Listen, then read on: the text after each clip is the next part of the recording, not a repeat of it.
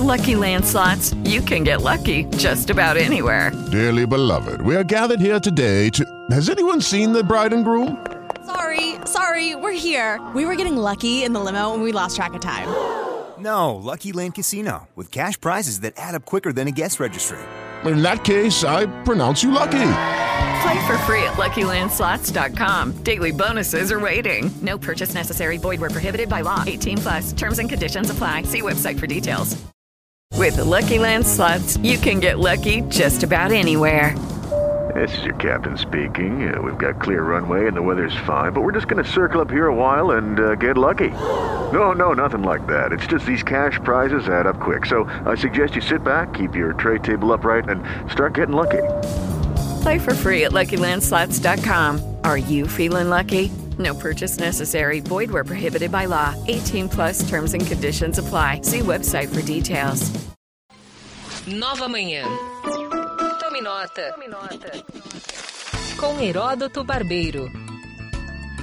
Diariamente aqui com a gente o Heródoto Barbeiro. E a gente toma nota. Ele fala, a gente anota aqui. Tô, ó, já tô aqui pronta, Já tô hein? pronto aqui. Ó, o caderninho da Nova Manhã para tomar nota agora. Professor, o microfone é seu. Heródoto, bom dia para você. Hoje a gente destacou aqui no, no Nova Manhã que o ministro da Economia, Paulo Guedes, pediu desculpas por dizer que o coronavírus foi criado pelos chineses. Heródoto, isso pode atrapalhar as relações do Brasil com a China, que a- a- já não são lá essas coisas nesse atual governo? Olha, eh, a gente. Bom dia primeiro a todos. Eu queria dizer o seguinte: eh, logicamente que é melhor as autoridades que fazem parte do governo, seja o presidente, ou seja o vice, ou seja um ministro, que ele não faça comentários em público, né? especialmente quando se trata de relações internacionais. Não, não é bom, não. Tanto assim que o Guedes, como você já lembrou, eh, pediu desculpas e tal, dizendo, olha, e tal, peço desculpas pelo que disse e tal, do que o vírus chinês, etc, etc. Porque isso, inclusive, provocou uma reação do embaixador da China no Brasil, fazendo um tweet lembrando o seguinte, olha, 75% das vacinas brasileiras são chinesas. Aí ele já, inclusive, criou um outro problema. Pera, pera, um pouquinho, mas as vacinas não são, estão sendo feitas no Brasil? Segundo o embaixador chinês, 75% das vacinas que nós estamos tomando aqui, a Coronavac, elas são chinesas e não são brasileiras. Mas esse fala daqui, fala de lá, isso absolutamente não interfere nas relações entre dois países como o Brasil e a China. Não interfere, não interfere. Vou dar um exemplo.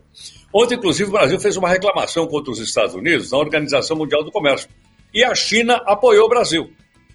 Então eu queria lembrar aqui para os nossos amigos que acompanham às vezes esse disque-disque, que é coisinha, vamos dizer assim, de personagem. Quando se trata de país, isso não tem relevância. E vou lembrar uma frase aqui do ex-presidente da França, né, o Charles ah, de Gaulle. Ele diz assim: olha, país não tem amigo, país tem interesse. Nós temos interesse em continuar vendendo para a China, a China tem interesse em continuar vendendo para nós. Nós temos um comércio regular muito importante com a China, nosso principal parceiro comercial hoje, e essas coisinhas não atrapalham. Mas elas não precisam ser levadas a sério, não precisam ser ditas, porque isso não ajuda nada no relacionamento entre outros países. É bom lembrar, é bom lembrar, eh, se, se bater boca prejudicasse, os Estados Unidos e a China também não poderiam ter nenhum relacionamento. Agora, pouquinho atrás, o presidente Trump vivia metendo a língua na, na, na- na China e tudo quanto era discurso que ele fazia. Nem por isso as relações econômicas, políticas eh, e até mesmo militares foram abaladas entre os Estados Unidos e a China. Esse negócio do falou, falou, não interfere na diplomacia, como a gente acha a princípio, interfere no relacionamento entre duas pessoas. Portanto, é bom não falar, mas isso não vai prejudicar não, o nosso relacionamento com a China. Bom, ainda bem, né? Heródoto traz outro tema aqui muito interessante, que é sobre práticas cada vez mais violentas contra as mulheres. E a gente está falando num, num contexto aqui do Talibã, né? Que mesmo enfraquecido, continua ativo. E temos aí, né, mulheres ainda sendo violentadas, né? Adriana, olha, eh, tem um vídeo na internet, foi divulgado ontem pelo jornal britânico The Sun, mostrando uma coisa inacreditável. É uma mulher no meio de uma aldeia, de uma, um monte de gente, e ela recebeu 40 chibatadas. E ela estava envolvida com a burca, né, aquele investimento total, e pedindo clemência porque cada chibatada daquela era uma coisa extremamente dolorosa. Eu não, pera um pouquinho. O que que essa mulher fez? Ela usou o celular para conversar com um homem. Então, o, o, o grupo talibã da, da aldeia condenou a 40 chicotadas porque ela pegou o celular para conversar com o homem. Quando a gente fala sobre violência de mulheres, existe muito, inclusive aqui no nosso país, a gente precisa combater isso. Mas a gente, quando olha para isso, imagina assim, será que nós estamos voltando para a Idade Média? Não é possível uma coisa dessa, é coisa da Idade Média. E, aliás, uma coisa importante que eu queria lembrar para os nossos amigos.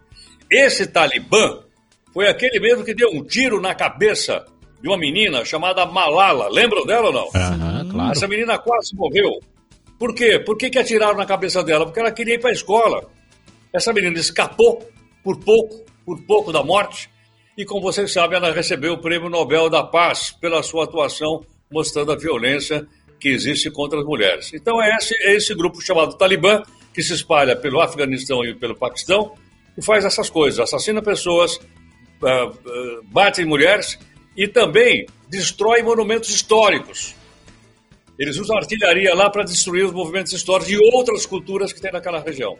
Então é bom que a gente sabe que essas coisas existem em pleno século XXI, quando a gente acha que nós estamos aí avançando em direção ao mundo melhor.